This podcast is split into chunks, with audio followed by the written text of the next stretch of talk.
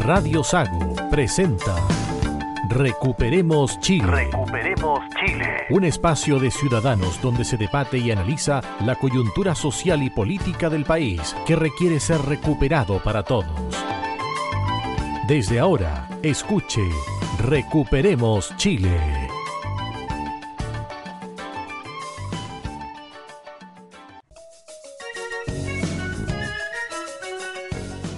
Estamos ya en el aire acá en Recuperemos Chile, edición del día domingo, capítulo 24, hoy con los siguientes contertulios. Marcelo Alonso.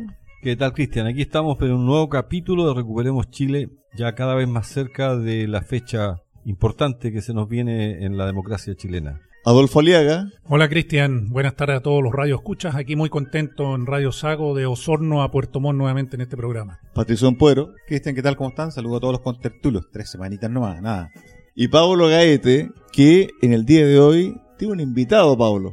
Así es, Cristian. Muy buenas tardes a todos en este domingo 14 de agosto. Le damos la cordial bienvenida a don Felipe Jaque, que es nuestro invitado de hoy. Él es economista jefe del Banco Security, con quien queríamos conversar en esta tarde mañana, cierto mediodía de domingo. Lo molestamos en su en su día de descanso para que nos vaya comentando, cierto, lo que ha sido la actualidad económica del país, dada la situación político-social reinante tanto a nivel nacional como internacional. Felipe, muy buenas tardes.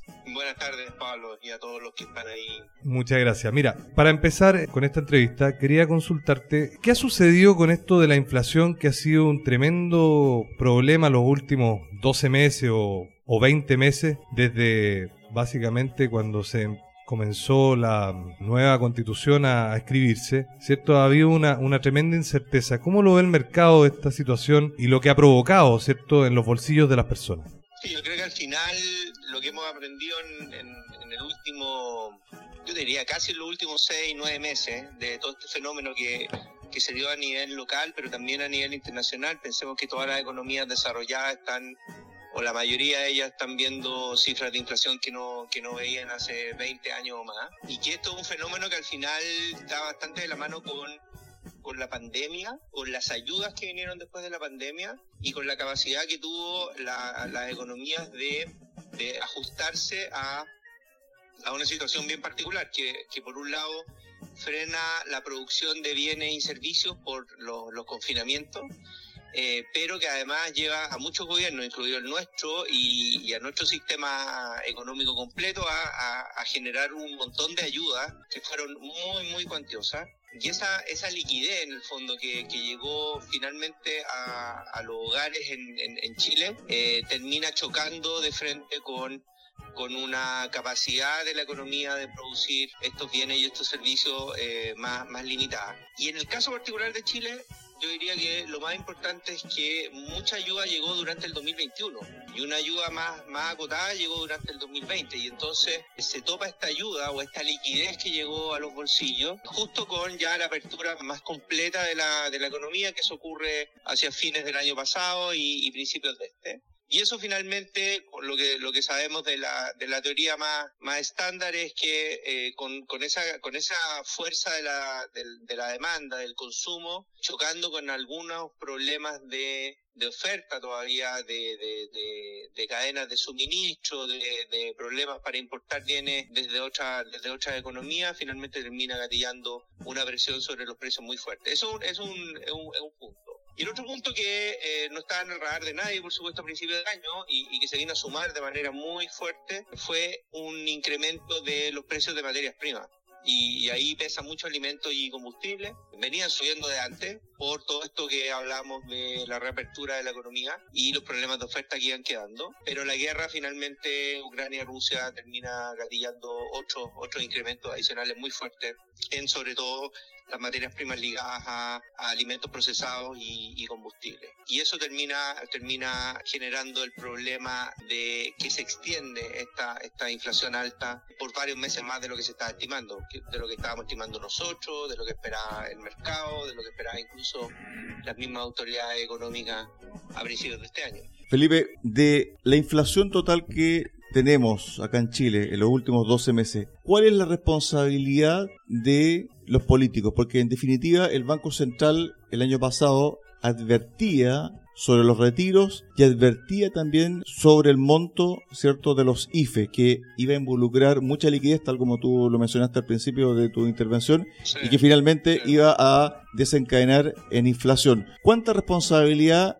hay en la inflación propia de Chile para no tildar eh, o no enmarcar también eh, el número? Yo creo que hay, una, hay, hay un efecto bien, bien importante en, en el tema de los retiros y, y que se vino a sumar además, acuérdense, a, una política fiscal bien expansiva que estaba tratando de paliar los efectos de la pandemia y a un Banco Central que había bajado la tasa al, al- a niveles mínimos hasta incluso mediados del año pasado. Estos, estos retiros se suman sobre eso y, y no sé si se acuerdan, pero la verdad que los- los economistas, los analistas fueron bastante criticados por eh, eh, anticipar un poco los efectos que esto iba a tener eh, en el mediano plazo. Y finalmente esos efectos se dieron. Y, y yo te diría que si bien cuantitativamente es difícil separar todos los efectos, porque acuérdate que además ese exceso de gasto, ese déficit de cuenta corriente, por ejemplo, o, más gasto de lo que más gasto de los ingresos que generamos como país, también gatilla que el tipo de cambio lo tengamos en los niveles que lo tenemos.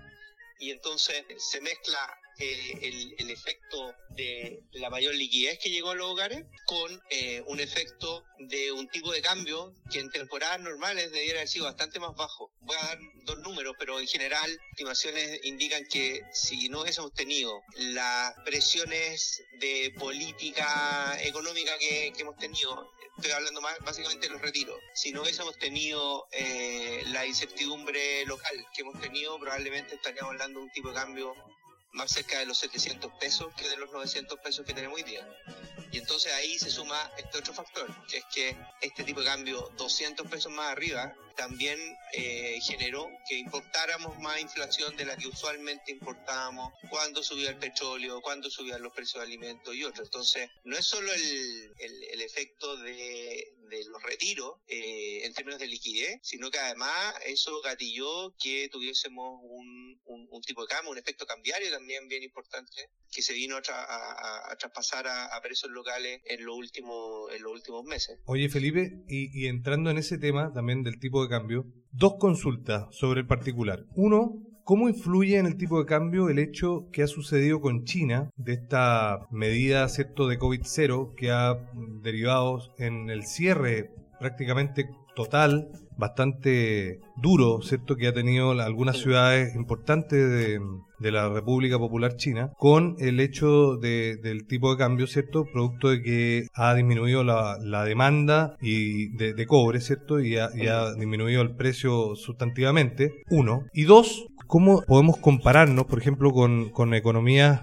de alguna manera que tienen ciertas similitudes con la nuestra, como el Perú, que ha tenido una tremenda apreciación de su moneda en las últimas dos o tres semanas. Términos del efecto de China, yo complementaría con que veníamos de un precio del cobre de cuánto, 4 dólares 80, o quizá en algunos episodios más alto todavía el año pasado, y de cierre este confinamiento que, que aplica China, frena su economía de manera bien drástica y terminamos con el cobre a casi 3 dólares en alguna, en alguna semana. O sea, estamos hablando de una caída de más del 30% de, de, ese, de ese producto, producto que además es la mitad de las exportaciones. Así que eso se da además con un petróleo que se está quedando arriba por efectos de la guerra y por lo tanto para efectos prácticos lo que vendemos al resto del mundo está cayendo 30% y con lo que compramos del resto del mundo está subiendo entre 10 y 20%. Y eso nos hace comillas más pobres y finalmente es lo que ha estado explicando eh, buena parte de que el tipo de cambio se haya ido sobre los 900 pesos en el último tiempo. Ahora se ha calmado muchísimo eso. China volvió a inyectar algo de, de estímulo, fue derribando un poquito los confinamientos y tenemos el cobre eh, algo más alto. Nos ayuda a que los alimentos se estén devolviendo un poco porque hay riesgos de recesión global y también nos ayuda a que el petróleo se esté devolviendo. Así que de alguna forma la foto que estamos sacándonos a agosto es bastante mejor que la foto que teníamos por ahí por abril o mayo cuando el cobre se había desplomado casi en solitario y los otros precios de materias primas que nosotros importamos estábamos se estaban quedando arriba. Así que hay harto de eso. Eh, un, un tema sobre tipo de cambio es que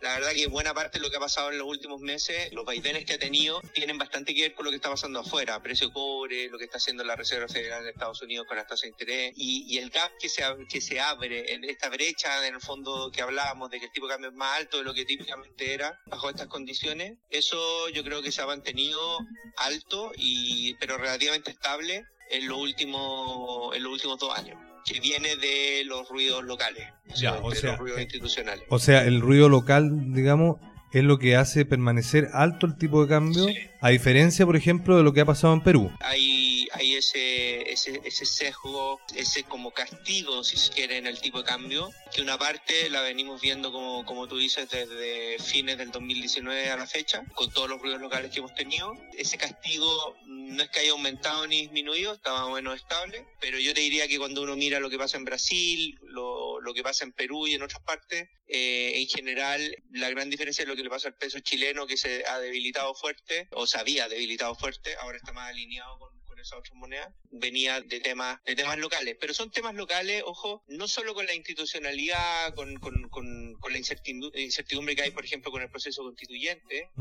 eh, sino que también con lo que estábamos hablando al principio, que era un dejo de políticas bastante poco afortunadas a nivel de, de retiros, por ejemplo, el año pasado. Eh, retiros que todas otras economías tuvieron, Australia, Perú y otros, pero a, a niveles muchísimo más acotados de lo que hicimos acá. Estamos conversando con Felipe Jaque, economista jefe del Banco Security. Felipe, una consulta referente a, a la situación actual, con la incertidumbre que hay por, por el plebiscito que tenemos a portas, que tiempo atrás se veía muy fuerte la, la opción apruebo, que hoy día se ha debilitado bastante, y también la inseguridad para poder establecer producción, sobre todo en la zona macrosur, por todo el riesgo que hay de ataques terroristas. ¿Cuánto han visto ustedes que se han frenado las inversiones y cuánto la fuga de capitales por estos motivos estiman ustedes? Los temas institucionales, y hay bastante, bas- bastantes comentarios de eso en, por parte del Banco Central, que lleva estas estadísticas eh, durante el 2021. Los temas institucionales generaron una, una salida de capitales bien importante, diría que 2020, 2021. Ahora en el último tiempo yo diría que ese, ese, ese como movimiento, ese ajuste de, de, los portafolios, de los patrimonios de, de- los inversionistas locales ha estado más, más, más, más tranquilo. Pero efectivamente hubo una, una salida de capitales bien fuerte durante los últimos, los últimos dos años. Si se está jugando mucho en el margen respecto del apruebo o el rechazo con esos flujos, yo diría que no, pero porque ya ya se produjo de alguna forma. Siempre pensemos que, que los, los, los flujos de capitales van interpretando las noticias que van entrando, pero además se van anticipando a posibles escenarios y con, con eso se mueven. digamos. Y, como el tema se veía bastante incierto durante ya el 2021, eh, eh, buena parte de esos ajustes se hicieron, se hicieron en, ese, en ese periodo. Y en términos de inversión, claro, uno va mirando en los últimos datos, hay ya una, hay una, una caída en algunas partidas de inversión, pero en términos más generales, lo que uno ha visto en la economía local es que nos, comillas, nos estancamos por ahí por octubre más o menos del año pasado. El tamaño de la economía, el, el- el nivel de negocios que se está haciendo está más o menos plano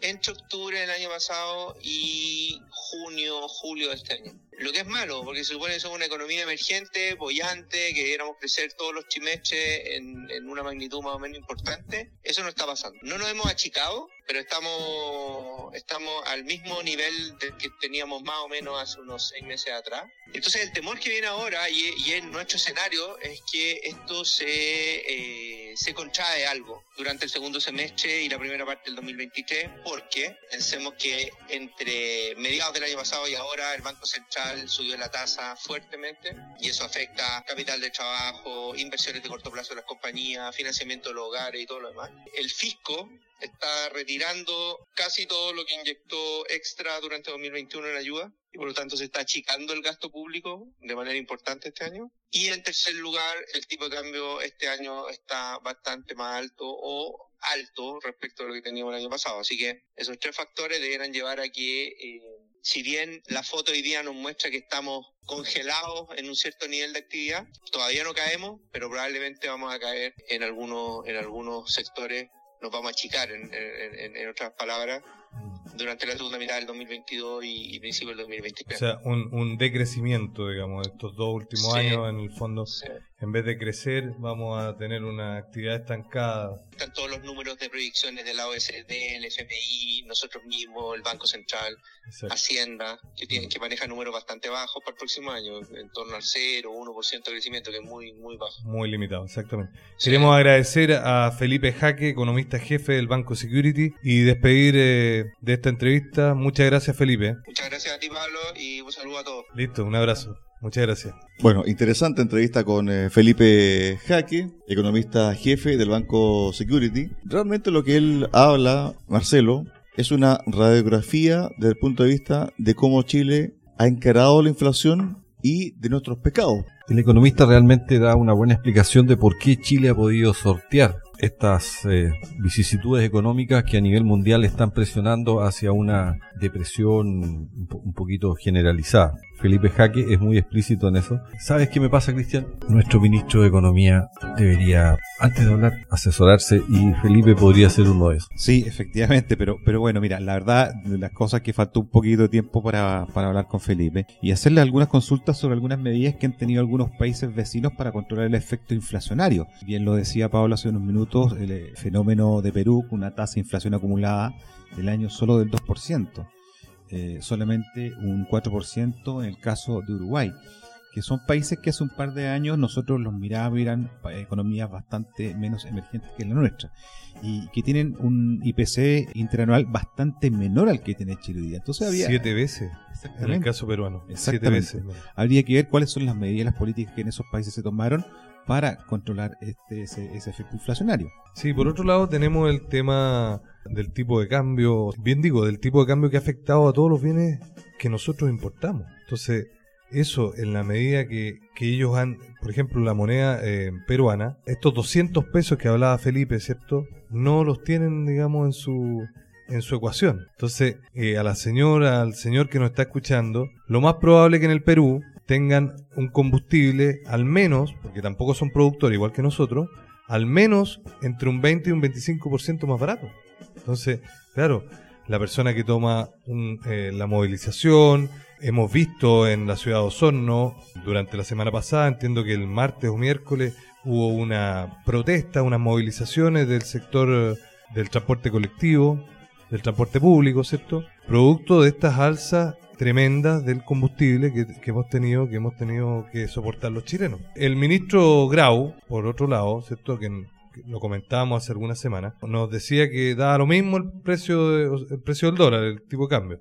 Y claro, lo podemos ver que no da lo mismo, señor Grau, porque lamentablemente nosotros los ciudadanos de a pie tenemos que comprar combustible para poder movilizarnos y eso hoy día está incidiendo directamente en los bolsillos de todos los chilenos. A propósito del tema económico, se conoció esta propuesta para reformar de los partidos de coalición de gobierno y uno de los puntos también ahí, Adolfo, tiene que ver con reformar las atribuciones de los gobiernos regionales autónomos, que dice la propuesta, sobre el endeudamiento y a su vez también cortar esta suerte de derecho que tiene la Cámara de Diputados en este texto a plebiscitar el 4 de septiembre, de presentar proyectos de ley que tengan que ver con fondos públicos. Recordemos, perdona Cristian, recordemos que hoy día la facultad para presentar este tipo de proyectos que tienen gasto público está solamente en el Ejecutivo. Exactamente. Entonces, lo que se quiere es reformar esta parte de esta propuesta, porque en definitiva esto puede caer muchas veces en el clientelismo y a su vez también desordenar nuestras arcas fiscales. Hoy que estamos viviendo una crisis muy profunda en lo económico, lo que debemos hacer como país es ordenar nuestras arcas fiscales, Adolfo. Así es, porque al final Moya somos todos nosotros y aunque aparentemente las cosas que los gastos del gobierno no nos llegan a nosotros, nos llegan finalmente a todos nosotros. Recuerden, estimados auditores, que toda la plata que tiene el Estado de Chile y que gasta o mal gasta salió de los impuestos del trabajo de todos. Cada vez que usted compra un kilo de pan, está pagando un 19% de IVA.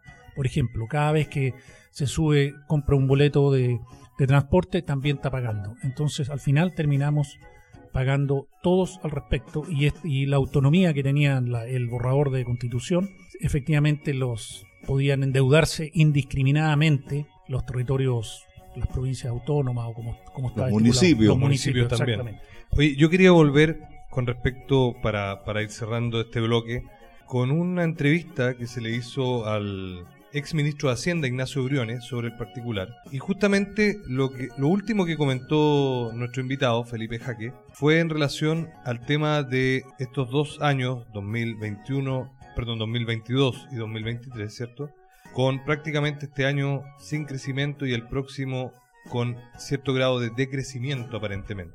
Habló el, el ex ministro Briones a propósito del estudio que desarrollaron y elaboraron algunos economistas, el señor Valdés, Rodrigo Valdés, Claudia Martínez, Guillermo Larraín, Andrea Betancourt, Rodrigo Vergara y Gabriel Ugarte, en términos de cuál sería el gasto, ¿cierto? El mayor gasto que iba a, a provocar esta propuesta constitucional, porque recordemos que la Convención Constitucional no habló nunca de gastos, habló solamente de derechos, nunca estimó cuánto podía costar, si era factible, si no era factible, etcétera, etcétera. Solamente se dedicaron a desarrollar derechos en su gran mayoría. Este estudio señaló, ¿cierto?, un espacio, un rango entre 25 mil millones de dólares, que equivalían a 8,9 puntos del PIB adi- adicionales, y 40 mil millones de dólares, que eran 14,2. En definitiva, lo que señala el ministro como corolario final, dice, sin crecimiento, la verdad es que todo es bastante letra muerta. Y yo me quiero tomar de lo que justamente señalaba Felipe Jaque, de que toda esta incertidumbre, todo este eh, tema social, quizá hay algunos políticos, alguna gente que está interesada en que esto pase, desconozco el por qué, pero al final nos lleva a que todo este posible o eventuales derechos, ¿cierto? Que hay que financiarlos, sea pura letra muerta, sea una expectativa que nunca se cumpla. Y eso es muy grave desde el punto de vista social, Patricio. Yo lo he conversado con algunos personeros de izquierda y la respuesta es siempre, mira, los vamos a financiar con una mayor carga tributaria. Y lo han dicho en todos los tonos. Pero ya hemos visto que esta nueva propuesta de reforma tributaria lo único que hace es pegarle al rubro, al segmento que otorga el 75% del empleo en el país, o sea, a las pymes.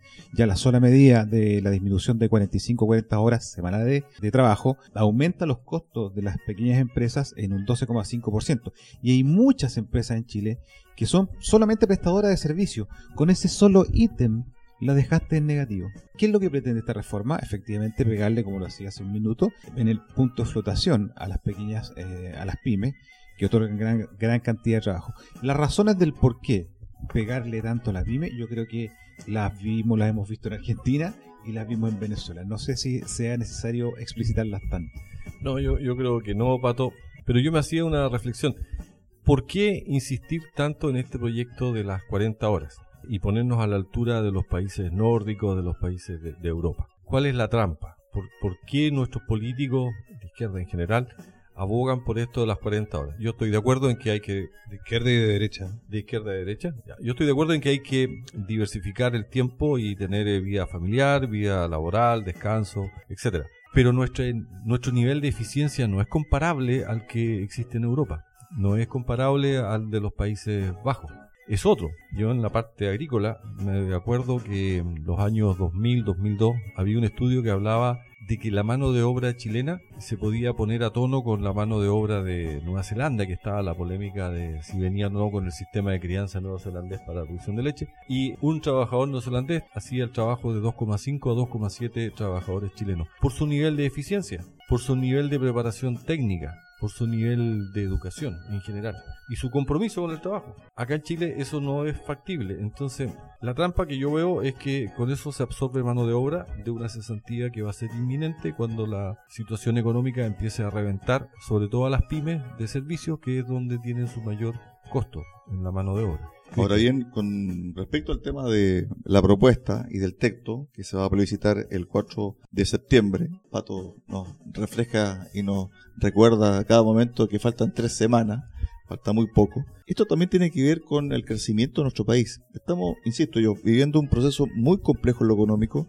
No sabemos cómo vamos a salir de, este, esta encrucijada. Y fíjate que me voy a tomar de las palabras de Joseph Ramos, economista, decano, académico de la Universidad de Chile, profesor titular del Departamento de Economía de la Casa de Bello, que dijo lo siguiente, no veo ningún artículo que favorezca la productividad y el desarrollo económico. El académico dice sentir frustración y tristeza respecto del proceso constitucional. No solo tiene reparos en aspectos económicos, sino también en otras disposiciones como las del aborto o la del escaño reservados indígenas, definidos respecto de la población de pueblos originarios del territorio electoral y no de quienes efectivamente votan. Pero cuando él dice no veo ningún artículo que favorezca la productividad y el desarrollo económico, nosotros volvemos, Adolfo, a las propuestas, a las solicitudes, a las peticiones, a las consignas que la gente quería, ¿cierto?, desde octubre en adelante,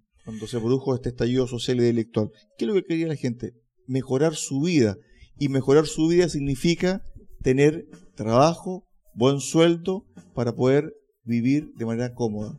Sí, pensiones, salud, educación, etcétera. Eso es lo que, eso son las cosas de, como dices tú, de su vida, lo que, lo que pedía la gente. Ahora, algo que no hay que olvidar, el tema de la seguridad, que está número uno en lo, en lo que pide la gente. Miren, hoy en día el gobierno distrae la atención con, cuando, por ejemplo, habla del estado de sitio.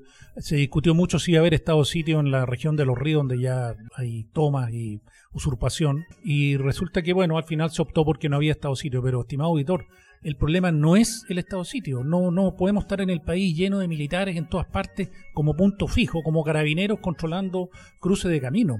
Aquí hay que ir a atacar la gente, los terroristas que son los que producen estos, estos actos delictuales. Eso es lo importante. Hoy vivimos momentos de incertidumbre, con graves problemas económicos y de seguridad pública, lo que señalaba Adolfo hace un momento. Sumado a este proceso, ¿cierto?, que pretenden algunos refundar nuestro país. Y nosotros, de alguna manera, en este programa, Recuperemos Chile, estamos aquí para decirle que no queremos refundación, queremos mejorar, pero el cambio no necesariamente implica mejora. La mejora implica esfuerzo personal, implica sacrificio, implica lucha personal en las mañanas, levantarse temprano, implica un compromiso. Y eso cada uno de ustedes, auditores, señora, señor, tiene que evaluarlo el próximo 4 de septiembre, donde cada uno de nosotros se juega el futuro propio y de su familia, para seguir viviendo en libertad y progreso, que es una palabra que no hemos escuchado y no escuchamos de esta propuesta constitucional. Vamos a la pausa, Cristian. Así es, pausa, pausa, recuperemos eh, Chile. Hemos llegado al final del primer eh, bloque y para el segundo tenemos eh, mucha, mucha información, mucho tema por debatir, por desmenuzar, por dialogar, conversar acá con los contertulios porque hubo propuestas, ya las esbozamos también durante este primer bloque de los partidos oficialistas, pero aparentemente esto es un boomerang para la prueba. Vamos a una pausa y regresamos con este y otros temas.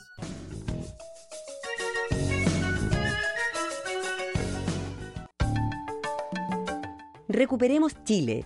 Cuenta con el apoyo de Cafetería Chocolate en Puerto Montt. Ven y disfruta nuestra repostería y variedad en café. Estamos en Avenida San Javier 2013 y en Avenida Nueva 1789 en Cardonal. Y Ferretería Austral Pernos en la capital regional. Presidente Ibáñez, esquina República. Más de 20 años siendo su ferretería.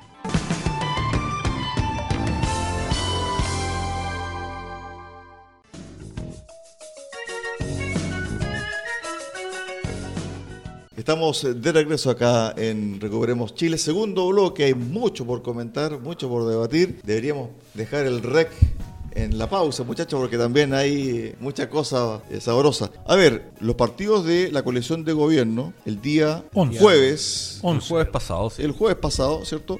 Presentaron un proyecto o una propuesta para reformar esta propuesta que se va a plebiscitar el 4 de septiembre. Es algo bastante risueño, ¿ah? porque en definitiva este texto ni siquiera se ha aprobado y ya están pidiendo hacer reforma. Hay algunos puntos donde tiene que ver, por ejemplo, consulta indígena, autonomías territoriales, el tema de las pensiones, ¿cierto? Si es mixto o va a existir también la FP, el tema de la propiedad de las viviendas, ¿cierto? El Sistema Nacional de Salud, si va a estar o no incorporada a las ISAPRES o el rol de los privados, seguridad, los estados de excepción, el sistema político, también algunos cambios proponen ello, Poder Judicial, reemplazar sistemas de justicia, que hoy está en la propuesta, por Poder Judicial, más otras modificaciones, etc.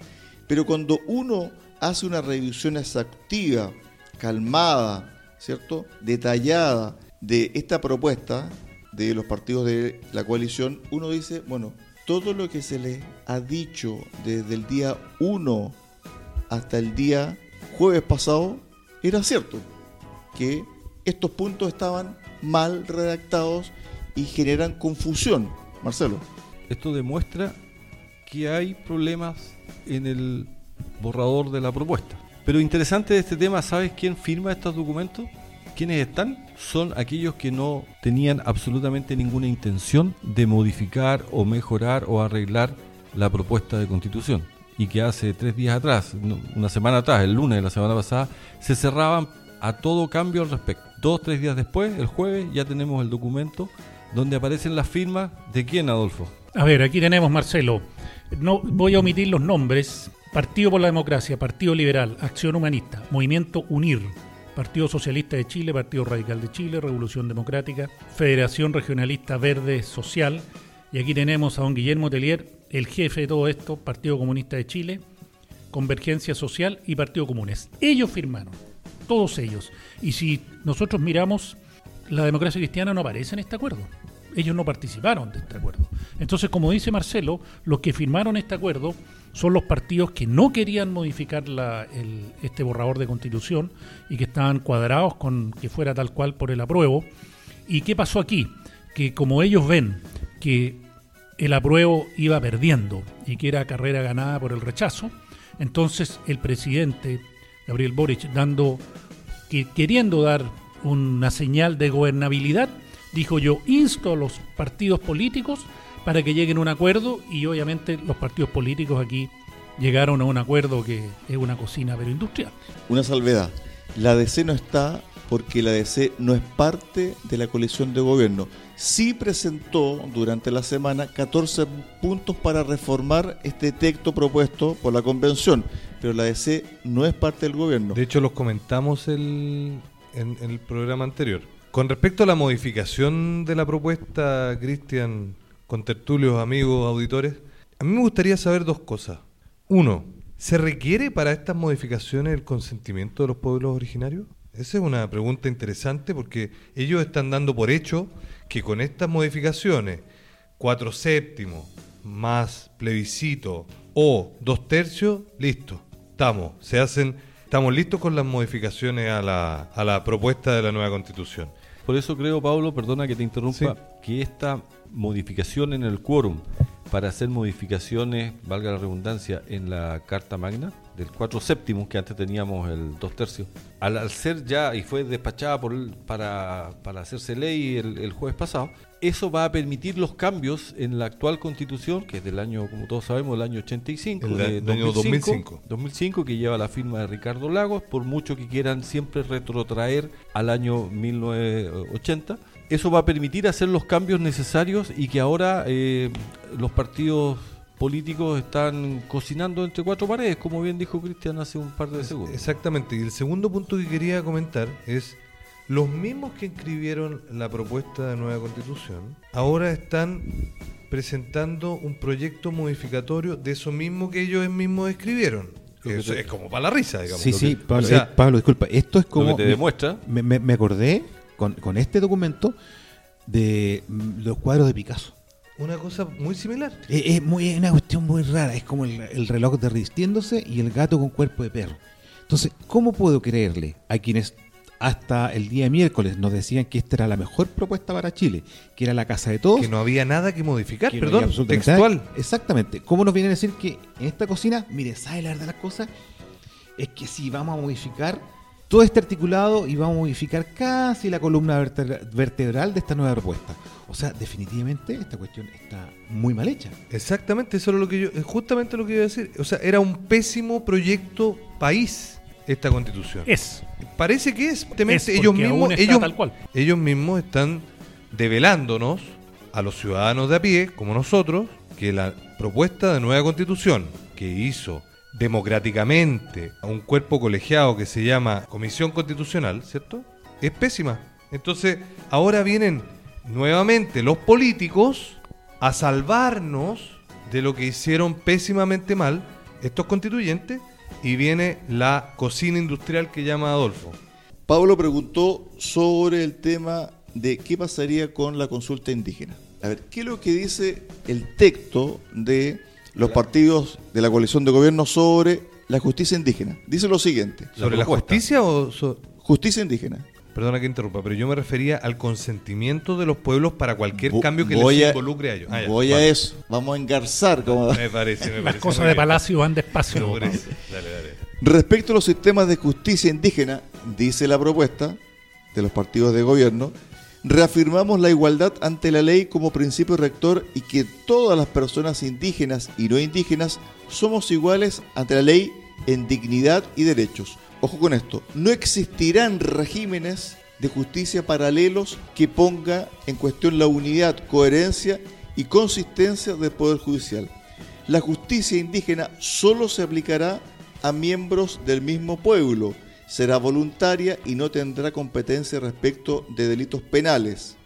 La justicia indígena, tal como lo señala la nueva constitución, siempre estará subordinada a la justicia ordinaria, en particular a la Corte Suprema. ¿Qué artículo es ese, Cristian? No, esto es la propuesta. Esta es la propuesta. propuesta. Esta es la propuesta. de Ahora voy al propuesta. artículo- Es que por eso hago la pregunta. ¿Qué artículo es del borrador? Ahora voy No está en el borrador lo que tú acabas de leer. Es lo que quieren mejorar. Ahora voy a la propuesta.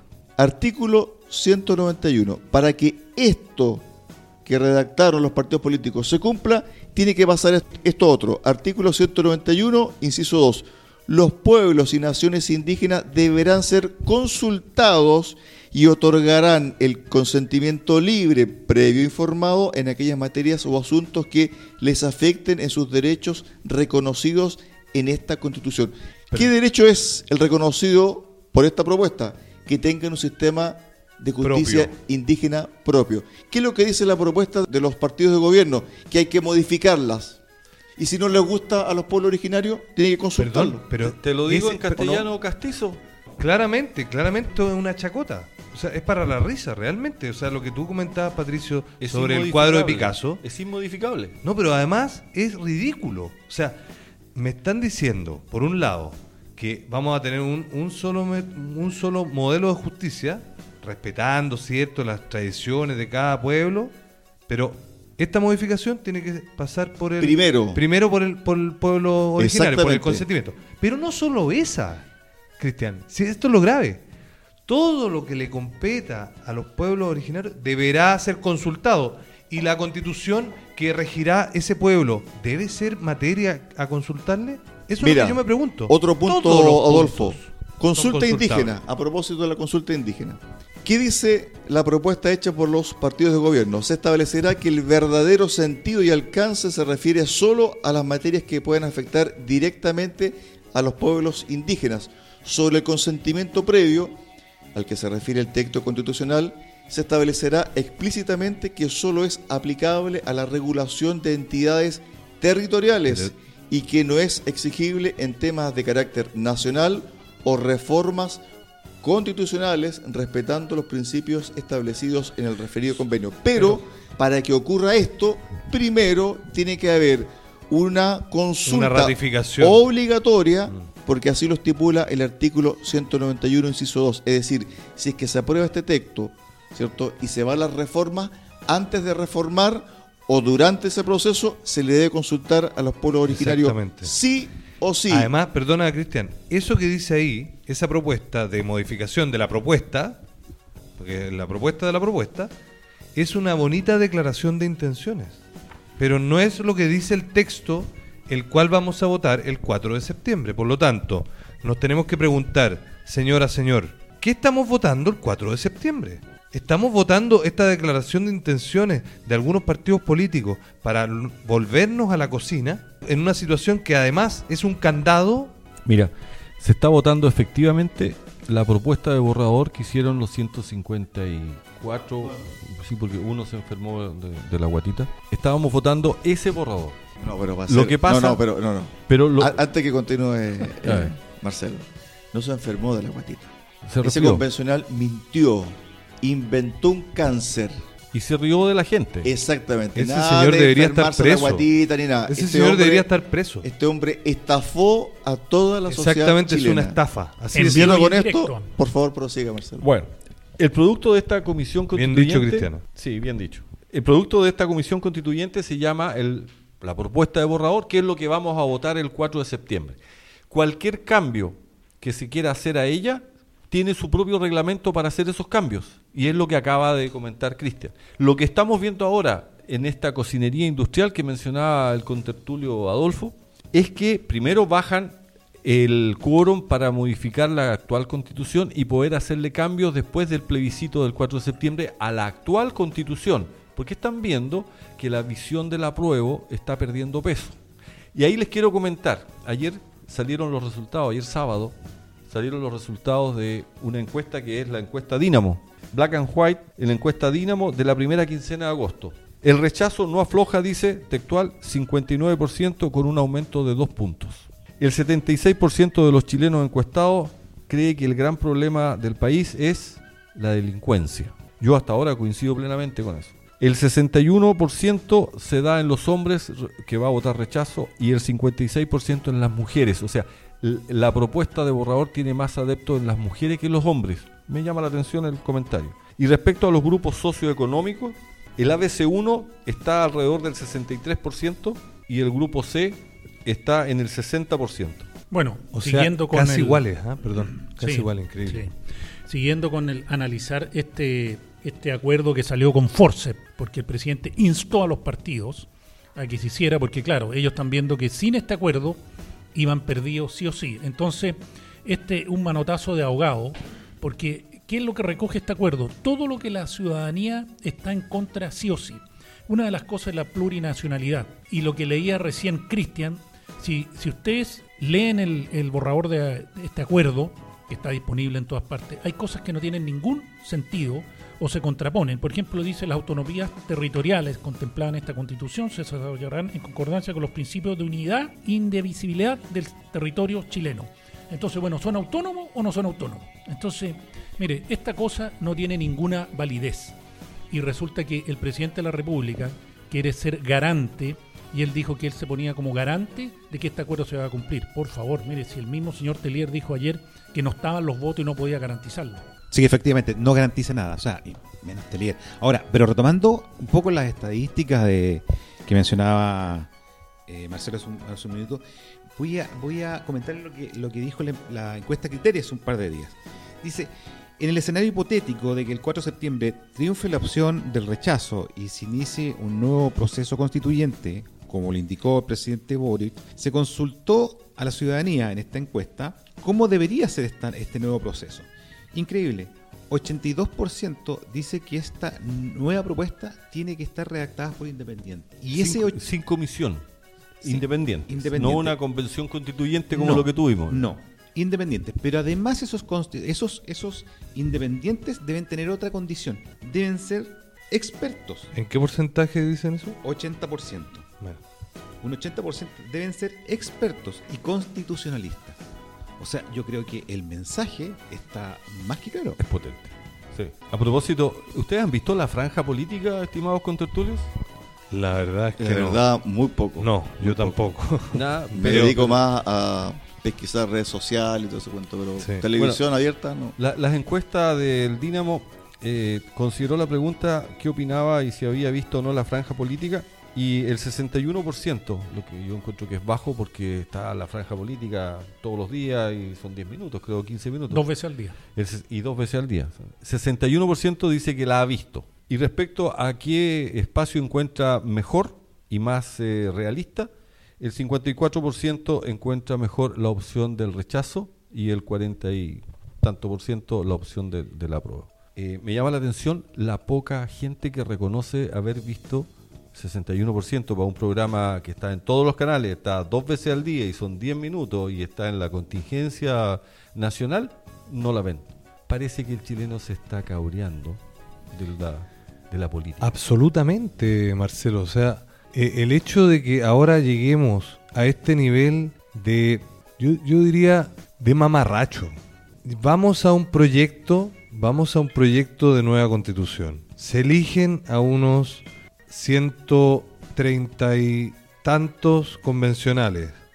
Se imponen de manera solapada otros 17 con escaños reservados, con un 1% que son los electores de pueblos originarios, o lo- los constituyentes de pueblos originarios. Un señor es una vergüenza nacional, un fraude. Y vamos así todo, se hace una propuesta, se imprime, se nos propone, se nos dice que es fantástica, que es lo mejor que nos puede pasar, que tiene sus defectos, pero es fabulosa. Y ahora vienen esos mismos, o los guaripolas de los, de los convencionales, y nos dicen, no, ahora, ahora la vamos a cambiar. O sea, déjense de chacoteo. Déjense de chacoteo. Si la gente, hoy, la gente común y corriente, los auditores de nuestro programa, no son estúpidos. Para quienes consultan qué puede pasar después del 4 de septiembre si es que gana el rechazo, fíjate que durante esta semana dos senadores del Congreso presentaron un proyecto de reforma que busca crear, comillas, una comisión de expertos para redactar una nueva constitución en caso de que la opción rechazo se imponga en el plebiscito de salida del próximo domingo 4 de septiembre. La iniciativa propone una instancia mixta de cinco diputados y cinco senadores elegidos por el Congreso, quienes van a proceder a convocar una comisión integrada por académicos de reconocido prestigio en ciencias jurídicas y políticas para que en un plazo de seis meses redacten una nueva Carta Magna. ¿Quién propone eso, perdona? Esto lo Cristian? propuso el senador independiente Juan Castro Prieto y la senadora por la Araucanía Carmen Gloria Aravena. Ahora, Los para que políticos esto- siempre queriendo meter la cola. para que esto se concrete, amigo auditor, tiene que pasar primero otra cosa. Tiene que pasar un plebiscito. Así es. Tiene que haber un plebiscito para que la gente opte cómo quiere que se redacte de nuevo esta propuesta. A través de una convención, por ejemplo. A través de una comisión mixta, por ejemplo. A través de una comisión de expertos, por ejemplo.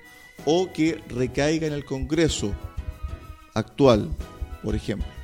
¿Querrá la ciudadanía, Cristian, querrá una nueva constitución a esta altura del partido? Hace algunos días, el periodista José Antonio Neme, en el canal, en el canal Mega, justamente en un, en un programa de la mañana, comentó exactamente lo que tú dijiste, Marcelo. A estas alturas del partido, luego de dos años de chacoteo, porque al final, al final, 17 mil millones de pesos. 17 mil millones de perdido. pesos, no sé si perdió, pero mal gastado, mal gastado, porque no están perdidos, se, lo- se los pagaron a esos constitucionales y los gozaron también los constitucionales y lo viajaron y hubo por ahí algunas fiestocas Una- también. una- y- O sea, su libro, un- el libro de la propuesta, ¿900 millones? no, no, el libro es la consecuencia de su trabajo que costó más de 17 mil millones de 17 mil pesos. millones de pesos. Bueno, ¿y ¿querrá una nueva constitución hoy día después de todo este chacoteo? La verdad, yo me pregunto, ese tengo 78% que votó hace dos años, hoy día, ¿por qué no le preguntamos mejor, ¿quiere usted una nueva constitución y punto? No, es que ahí, desde el punto de vista del proceso que se instaló a contar de noviembre del 2020, Chile quiere una nueva constitución. Esa es la traducción que hicieron los políticos a las manifestaciones del, No, no, no, no, no, del no, estallido no, social. no, no, ¿Eso es lo que no, dice? No, no, no, no, eso es lo que dice la, el Eso es lo que plebiscito dice inicial. el proceso constituyente. Cuando la prueba ganó el plebiscito de entrada, Porque le preguntaron si quería o no una nueva constitución. exactamente. Sí, pero le preguntaron después de un mes de quemar y apalear No, no, pero Chile, es que no, ¿están de la causa. Es ¿Están que, desconectados, no, dices tú? No, no, es que, a ver, para que sigamos la línea desde el punto de vista jurídico, ¿ya? Ya, No social, jurídico. te escucho. El proceso se inició con el plebiscito de entrada. Entrada. ¿Qué es lo que arrojó ahí? Arrojó que la gente quiere una nueva constitución. ¿Ya? ¿Cómo la quería? A través de una convención. Perfecto. Resulta que el trabajo resultó malo. Mal hecho. Muy malo. Muy malo. Entonces, es lo, malo. que, lo que dice, ¿cierto? Nuevamente la interpretación jurídica es que si se rechaza este texto, nuevamente se debe convocar a una comisión, a una convención para que redacte otro No, pero, texto. pero perdón, No, no, es, pero que es- eso- es eso- que esa es la ahí discusión. estamos en, pro- en un Por- problema bueno, jurídico. es, es que en el El fondo, plebiscito es queremos eh, si aceptamos o no el- la propuesta. La propuesta. Si, Chile dice no, en teoría, en la- teoría la y ley- y, originalmente No, no, la ley dice no- eso. nos queda- sí. Nos quedamos Nos con la quedamos con actual está. vigente. Y ahí es donde entra la cocinería política. ahí donde entra la interpretación del mundo político en el sentido de que si la gente quería o quiere Quería, ¿cierto? quería. quería cierto una nueva constitución ese anhelo no se puede romper si es que gana el rechazo. Por lo tanto, debería, es la interpretación del mundo político, Lo, lo tengo claro, Cristian. ¿Ya? Que yo te estoy comentando dar es, una nueva forma de redactar otro texto. Insisto, insisto. Yo preguntaría nuevamente, señores ciudadanos, ¿quieren ahora una nueva constitución? La realidad es producto de la historia. Entonces, ya sabemos lo que pasó con nuestros políticos, ya sabemos lo que pasó con los Pikachu, ya sabemos lo que pasó con los jóvenes idealistas, ya sabemos lo que pasó con la gente escribiendo la constitución en el baño, ya sabemos eso. Dicho En eso, ducha. en la ducha, ya, ya sabemos eso. ¿Queremos realmente una nueva constitución? ¿O queremos a lo mejor un país que progrese? Pa- Pablo, yo, tengo- yo tengo un punto ahí. Porque recordemos que en el plebiscito de entrada las papeletas eran dos. Eran dos. La primera preguntaba, ¿quiere una nueva constitución? ¿Sí o no? ¿Apruebo o rechazo? Y la segunda papeleta se le consultaba a, a lo- a la ciudadanía cómo lo quería. ¿De qué forma? ¿De qué forma querían que se redacte esta nueva propuesta de constitución? Y ahí ganó la, la Asamblea Constituyente. Yo creo que, como dices tú, Pablo, la pregunta, y para zanjar el tema, es, ¿queremos un nuevo proceso, sí o no? Y que sea ratificado por, por la ciudadanía. Si te dicen que no, listo, se acabó el juego, game over, hasta aquí llegamos. Pero si te dicen que sí, yo dudo, dudo que la nueva, la nueva forma en que la ciudadanía quiere una nueva constitución sea una nueva asamblea Absolutamente de acuerdo, pero eso es lo que estoy diciendo yo. Eso se es lo que yo estoy podría incorporar. ¿Qué miedo le tenemos se a la podría democracia? incorporar, y ahí estoy de acuerdo con Pablo, se podría incorporar en esa eventual papeleta del eventual plebiscito, si es que gana el rechazo, pregunta adicional. la pregunta adicional. Primero, ¿qué tipo de convención o qué tipo de forma quiere para que se redacte una propuesta constitucional? Pregunta 2. ¿Prefiere quedarse con la actual constitución? Miren, vamos, vamos por partes. A ver, lo que yo digo, los muertos se cargan de uno. Hoy día estamos en la situación del 4 de septiembre que hay que aprobar o rechazar esto. Y es importante, estimado auditor, que usted lea y se informe. Y este acuerdo ayer a Mata Caballo que sacaron, perdón, el jueves, sí, que sacaron los partidos políticos, si usted lee, pusieron todas las cosas que la ciudadanía saben que son la piedra de tope. Por ejemplo, la propiedad privada de las viviendas. Y si usted ve en la modificación de los derechos sociales, dice sobre la propiedad de las viviendas, el derecho a la vivienda y el derecho a la propiedad están absolutamente asegurados, siendo complementados por dar continuidad a la... Se asegura explícitamente la propiedad de las viviendas. Primero, habla solamente de las viviendas y la propiedad privada es mucho más que de las viviendas. Es mucho más amplio. Y además, si usted se va al artículo 75, el punto 1, dice toda persona tiene derecho a reunirse y manifestarse pacíficamente en lugares privados y públicos sin permiso previo. O sea, personas le pueden invadir su propiedad privada y si lo hacen pacíficamente, yo creo que una toma ya del momento que entra alguien a un lugar que no es de él ya no es tan pacífico, usted no lo va a poder sacar. Entonces, bueno, aquí se ve que trataron de cuadrar un círculo con serrucho. No les quedó muy bien. Absolutamente de acuerdo. Pero solamente para cerrar el asunto. Las leyes son bien claras. Y en Chile existe Estado de Derecho. A nosotros nos propusieron una ley determinada que decía, vamos a modificar la actual constitución para dar paso a un plebiscito de entrada que dice tal cosa, luego eh, ganó tal, tal, tal y cual eh, eh, cierto propuesta, se eligieron los, convencionales, hicieron su pega, buena o mala o más o menos, eso lo definirá la ciudadanía, a nuestro modo de ver es bastante paupérrima, y luego viene un plebiscito de salida. Punto. Esa es la ley. ¿Y qué es lo que dice? Si es que gana, o sea, si gana la opción apruebo, entra en vigencia la nueva propuesta, que va a pasar a ser la nueva constitución chilena, y si no, volvemos a lo que estábamos. Por lo tanto, la pregunta, ¿quiere usted una nueva constitución? Tiene que ser nuevamente. Voto 1. Y ahí quiero, quiero dejarlo bien claro. Creo yo. Volvemos a lo mismo. Si los políticos nos están trucando la realidad. Voto 1. ¿Quiere usted una nueva constitución? Alternativa sí o no. Y otro voto que diga, si usted quiere una nueva constitución, la quiere escrita por los políticos, escrita por una asamblea constituyente, escrita por esto- estos expertos académicos o escrita por el Congreso de la, de la Nación. Punto. Eso, eso es. A ver, nos quedan Volvemos pocos minutos un para el proceso. cierre del programa del día de Pero hoy. completo. Hay un tema que se zanjó el día viernes. Atención con esto. La Contraloría estableció que el ministro Giorgio Jackson no se ajustó a la necesaria prescindencia que se requiere frente al plebiscito. No lo sanciona, solamente le tira las orejas y le dice, por favor, no lo vuelva a repetir, le dice la Contraloría a Jackson. Y ya están pidiendo muchos diputados la renuncia de Giorgio Jackson porque este informe de Contraloría es lapidario, comillas, no se ajustó a la necesaria Pero no prescindencia que se requiere frente al plebiscito, pero no lo sanciona. Pero, ¿qué es lo que dijo Jackson? Tenemos una altura moral distinta. Exacto, por, Por lo tanto, no- él debería dar un paso al costado, ¿no? Es probable que de su altura sea tan alta que, que no alcanzan a ver eh, las reglas que están abajo. es ridículo. Al- Están, en campaña, el gobierno completo, no es solo el ministro Jackson, Sí, todos están en Sí, campaña. pero eso no quita de que ellos deban dar el ejemplo y que la Contraloría, por lo menos, ya dijo, ¿sabe qué? Téngase presente. Sí, correcto. parece un juego de, de niños. Mira, el ministro falta a la presidencia, la Contraloría le tira las orejas, el ministro dice que nunca más, después falta otro ministro. Está todo el gobierno en campaña y la Contraloría aparentemente está tan involucrada como el gobierno en el tema. Muchachos, pero para terminar, porque no, no todo es tan malo. Una buena siquiera. Una buena. Este viernes que recién pasó antes de ayer, y esto antes de que nos vayamos al almuerzo, una buena noticia para el mundo hotelero, especialmente aquí en la región, que recibe una buena cantidad de turistas extranjeros. El gobierno eliminó la homologación de las vacunas para los turistas eh, que ingresen a contar del 1 de septiembre.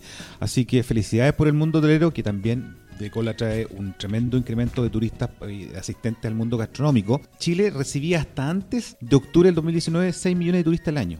Se espera y la proyección para este año es solo de 1.400.000. Así que esta noticia de eliminar la homologación de vacunas va a significar que los hoteleros van a poder atender a mucha gente y eso va a traer, obviamente, eh, la mantención de los empleos y la generación de nuevos ingresos. Muchachos, nos vamos. Nos agarró el cierre del programa del día de hoy. Tuvimos programa en lo económico, político, bastante diverso. Diverso. Variopinto. En, variopinto en temas, ¿cierto?, a debatir. Marcelo. Ok, Cristian, sí, entretenido programa con, con muchos temas. Eh, quedamos para el próximo miércoles en Recuperemos Chile, vamos avanzando. 20 horas. Ya 20 horas próximo miércoles y ya nos van a ir quedando dos semanas para el plebiscito. Estimado auditor, disfrute su almuerzo en familia, comparta, debata, analice la propuesta, piense. La rayita del próximo 4 de septiembre no es juego.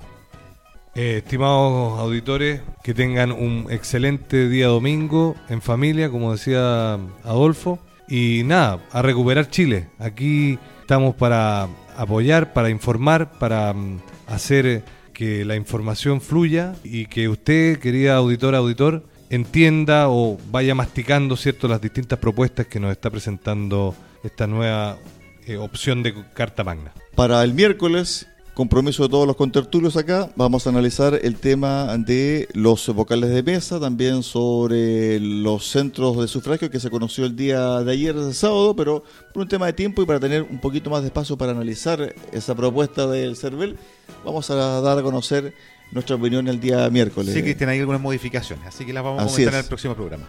Muchas gracias por su sintonía y sigan en compañía de Radio Sago, la radio grande del sur de Chile.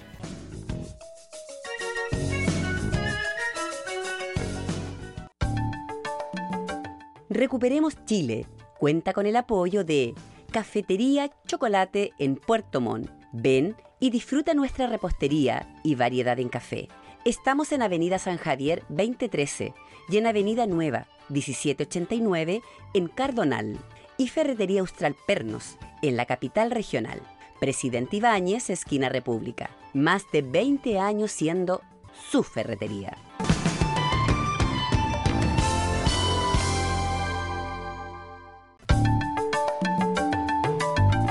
Radio Sago presentó Recuperemos Chile. Recuperemos Chile. Una hora de debate y análisis sobre el presente y futuro del país que los ciudadanos quieren recuperar.